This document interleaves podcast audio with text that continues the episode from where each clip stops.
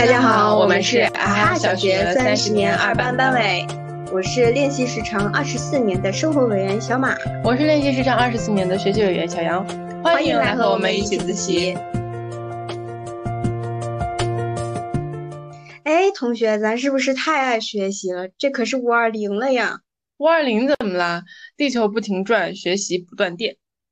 电商轰炸，朋友圈刷屏，不断电，那你断网了吗？断网也知道呀，会有鲜花、大餐、礼物、自拍、尊重、祝福。这是什么老路盘山的酸葡萄心理？这是什么话？难道说过了五二零，浪漫就死了吗？那倒没有，还有五二幺，浪漫死了。有没有那么一种可能，浪漫一直都活着，活得好好的？五二零什么的存在的意义，可能也包括集中进行一下初级的浪漫教学，或者提醒我们时常想想这种感觉。这是啥意思？意思就是这门课我已经上过了，知识已经到位了，不局限于规定动作和时间，比如非得在五二零花钱，我可以自由发挥了。怎么发挥呢？您给说说。说什么呢？前不着村后不着店的，就说些自由发挥的浪漫，说些不必发生在五二零，也不用花什么钱，最好也不太常见于朋友圈的，我也学习学习。那就说个最最日常的吧。吃喝拉撒之类的，您先尝尝。那还是吃吧，比较正常。嗯，那就说我和我老公的一次分别。那是冬天，呃，送他去机场。出发之前，匆忙的跑去附近肯德基，打算简单的吃一下午餐。我们都很久没吃肯德基，所以点了一些童年回忆：圣代、鸡肉卷、汉堡、薯条、可乐，满满的一桌。不能是两个人分一个冰淇淋之类的剧情吧？看过许幻山之后，我可不太吃这一套了。理论课学的太多，我看也不太好。别老学那些没有用的。那你们是分什么呀？分鸡肉卷，也没有好很多呀。不是啦，一个汉堡，一个鸡肉卷。我老公选了鸡肉卷吃，但是我们都很想让对方尝一口自己的，毕竟很久没吃了。而这又是两个人吃饭的天然优势，就是能多吃几种食物，怎么样嘛？就这吗？那我只能说很好，很有优势。那暴击这就来了。我老公吃过我的汉堡之后，双手抓起鸡肉卷放到我的面前。你知道这个鸡肉卷的底面直径着实有点尴尬。自己拿着的时候，努力调整角度之后是可以做到一口全部包裹住吃掉的。但是别人的手拿着总是有点风险，所以我打算在某一个侧面浅浅的咬一口就算了。咬一口鸡肉卷需要想那么多吗？嗯，太爱思考了，没有办法。而且那一天我也没睡好，脑子确实有点飘。想的过程持续了一个足够我老公察觉的停顿。然后呢？然后就是让我瞬间清醒、整个融化的一幕。我老公他的动作结束了这个白痴的停顿。他低头看看鸡肉卷，然后用手给外扩的鸡肉卷底边收了个口。你能懂吗？他懂我的停顿，完全懂，并且给了一个机智的小回应。所以你有吃到完整的一口吗？嗯，非常完整，并且在那一瞬间原谅了一切，觉得为这一刻也是嫁对了。就为了一口完整的鸡肉卷啊！小同学，你还是没悟，为的不是一口鸡肉卷，而是我不到一秒的心思都有人可以分享，还有回应，这是默契，也是说给别人都未必在意的秘密。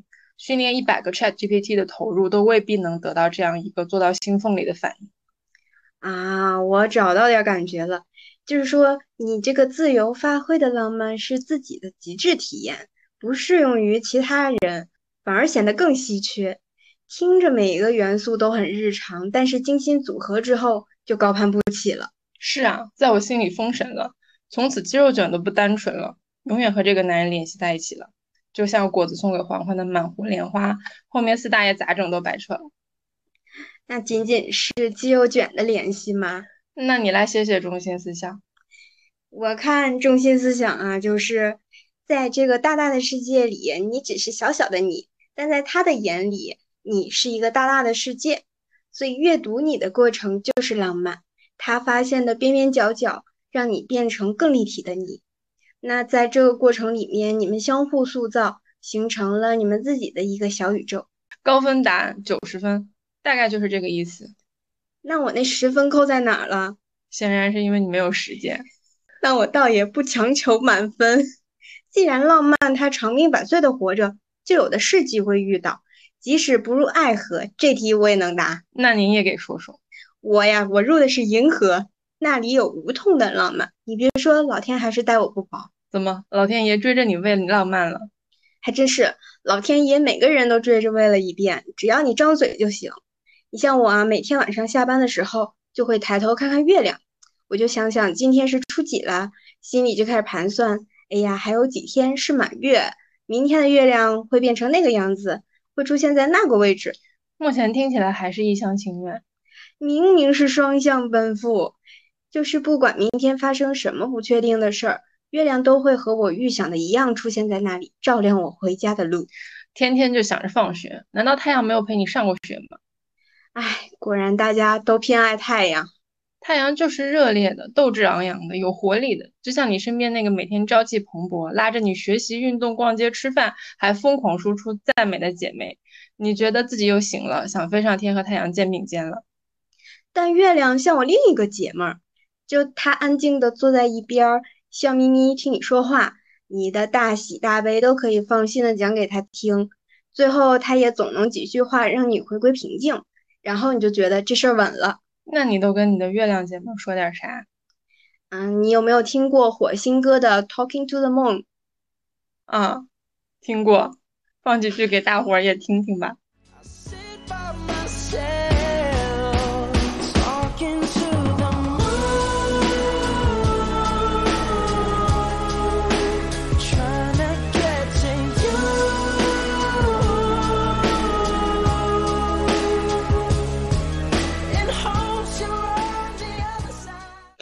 友在网易云音乐上对前几句是这么翻译的：“Talking to the moon, try to get to you。”翻译成“我寄愁心与明月，随风直到夜郎西。”那 “In hopes you are on the other side, talking to me too” 呢？翻译成“何当共剪西窗烛，却话巴山夜雨时。”你看，虽然语言和文化不同，但月亮带给人类的情感是共通的。你不是不入爱河吗？我看你还是想聊点感情。不，我就想聊知识。那，那你聊聊你对你的月亮姐妹到底了解多少？那我和你说说月相的变化吧。我们都知道，月亮绕地球转一圈是一个月，所以它的圆缺变化也以一个月为周期。从初一开始，从一个极细的弯月牙一点点变圆，到十五变成满月，之后又一点点变回到弯月牙。这样一个月结束，下一个月再重复一遍这样的过程。哦，这过程吧，就像你走在街上，身后窜出个帅哥。嗨，暴露了吧？还能是帅哥。反正就在一条南北向的路上，我正面朝正南走着呢。为啥要这么走？这么走，下面就只管帅哥在你的左边还是右边就行了。给一些分不清东南西北的朋友们准备的攻略。嗨，我呀。你呀，你的右眼余光瞟到了右方一个小伙子，背对着你向远处张望，背影看像是个帅哥，然后有看到一点点脸的轮廓，有点小帅。他好像在找什么人。别着急，这才初一，叫新月，只能看到一条很细的弯弯的银线出现在右边天空比较低的位置，而且向右手边凸。我就想知道帅哥什么样。别急呀，那帅哥逐渐就映入眼帘了。他走到我两点钟的位置，脸微微转过来一点儿，这侧脸轮廓看清了。这时候是初四、初五的时候，叫峨眉月，就是一轮弯弯的月亮，向右手边凸。帅哥，然后又走到了我一点半的方位了，这回看到完整的右脸，嗯，是帅的。这时候就到了初七、初八了，叫上弦月，就是向右凸的一个半圆。仍然在右边的天空。我知道这每一个字都是知识，但这个街溜子的走位是怎么回事？帅哥又接着走位了，他来到我一点钟的方位，脸朝我转过来大半个了。这时候到了初十左右，月亮形状是一个向右凸的大半圆，已经快走到南边的天空了。这时候帅哥就逐渐和我眼神对上啊，一顿噼里啪啦的电波交流。然后就正式的来到我的面前，我一看这正脸，哎呀，圆满了。所以这个时候就是每个月的十五，叫做满月，会出现在正头顶上。感情的帅哥就是来找你的呀，约会，约会，在一起，在一起。啊，那帅哥还跟我说话了呢，他说又见面了。我说，哎，居然又过了一个月。他说下个月这一天还来见你，然后就转身离开了。优雅，真是优雅。但他转身离开，在我这里也是慢镜头回放的。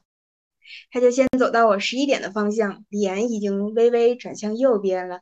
这时候就是农历十八、十九的时候，看到的月亮形状和初十左右相似，只不过这次月亮到了左手边的天空，是一个向左凸的大半圆。之后呢，他慢慢移动到我的十点半方向，也只留下半张侧脸。这时候就到了二十二三，叫下弦月，是一个向左凸的半圆，在左手边的天空。是边转圈边离开，确实走不快。那他就继续移动啊，到了我十点钟的方向，脸已经转的只剩下一点点轮廓和大半个后脑勺了。这时候到了二十五六了，又变成了峨眉月，在左手边的天空向左凸。那一次和月亮的邂逅就完成了，就是这帅哥一直自己转圈儿，还绕着你公转了半圈儿，主打一个闭嘴陪伴呗，就是这么回事儿。嗯，有些心动。没事儿，下个月他还来，况且还有星星呢。嗯，果然是脱离了小情小爱的高级趣味，有了一个月亮大帅哥还不算，还有一群一闪一闪亮晶晶的小可爱。星星才不是小可爱，星星更厉害。你听说过斗转星移吗？就是星星绕着转嘛，是这么个意思。但它一转就转出了四季，那就是大如斗的星星一直转吧。哎，我先给你做个科普吧。斗转星移这个词就是在说我们最熟悉的北斗七星。北斗七星大家都知道，天空中一组长得像勺子的七颗星星。因为长得像古代摇酒的斗，又在北半球，所以古人给它起名叫北斗七星。这七颗星星也分别有自己的名字，分别叫天枢、天璇、天机、天权、玉衡、开阳、瑶光。感觉在看仙侠剧，是吧？那北斗七星还有一个功能，就是它勺子的把儿能指示四季的变化。所谓斗柄东指，天下皆春；斗柄南指，天下皆夏；斗柄西指，天下皆秋；斗柄北指，天下皆冬。斗转星移，就是说一年四季里这个斗在转，星辰的位置也在变化。啊，我有点感觉了，这是种时空交错的浪漫，能通过空间的变化看到时间的流淌。对啦，你还能想到什么这种时空交错的词吗？嗯，当爱情历经桑田沧海，是否还有勇气去爱？行吧，歌词也行。确实，斗转星移在这个面前就又是弟弟了。沧海桑田出自东晋时期的《神仙传》麻姑，这是本说天上的神仙的书。这一章的主人公是麻姑。那有一次，他就下凡来视察了，说之前已经看到东海三次从沧海变成农田了，现在水位又升一半了。这当然也不是神仙张嘴就来，确实是存在这样的自然现象。嗯。我看过《黄昏追逐黎明》，没看过你。别整歌词了，你看不到了。至少要上万年才能见一次。我们现在生活在地球上，觉得每天岁月静好、安全稳定，但其实它的内部是不甘寂寞的。说不定哪天能量憋不住了，就顶到地壳这一层。那挨近大陆边缘的海水比较浅，地壳上升，海底就会露出，变成陆地。海边的陆地就下沉变成海洋。我说，我觉得你最近比较沧桑。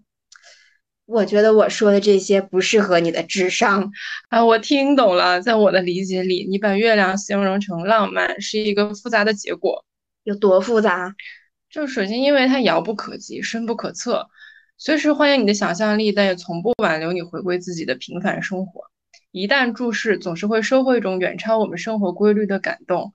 这种感情点缀在我们的日常里，大部分的时间不过就是一抬头、一低头就可能收集到的金币。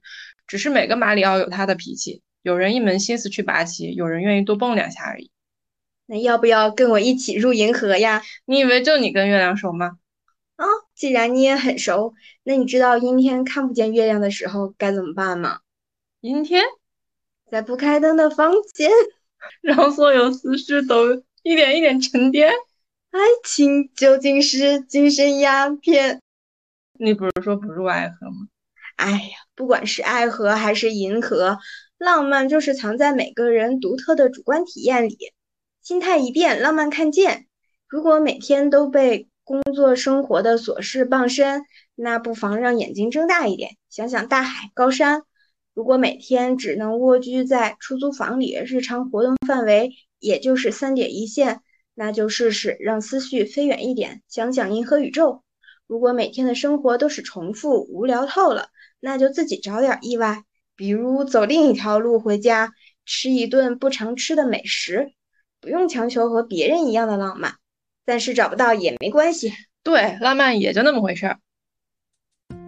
所以大家浪漫学会了吗？没学会，来学点知识吧。嗯，来都来了，别空手回。关于沧海桑田的自然现象，我们可以用大陆漂移假说来解释。在两亿年前，大概是三叠纪的时候。整个地球的大陆大概沿赤道开始分裂成南北两块古大陆，北边叫劳亚古陆，南边的叫冈瓦纳古陆。也就是这个时候开始出现恐龙，恐龙在侏罗纪时期达到繁盛期，活了五千多万年。到白垩纪的时候，也就是大约一点三五亿年前，这个南边的冈瓦纳古陆不消停了，开始分裂成南美洲、非洲大陆。又过了七千万年，在六千五百万年前，南美洲和非洲彻底分裂开，印度大陆就往北漂。这时候恐龙也灭绝了。又过去一千五百万年，大陆碰撞上亚欧大陆，直接撞出了喜马拉雅山脉。后面地球也一直在进行板块运动，直到形成我们现在的七大洲八大洋。那今天的自习就到这里啦，那我们下节课见，拜拜拜。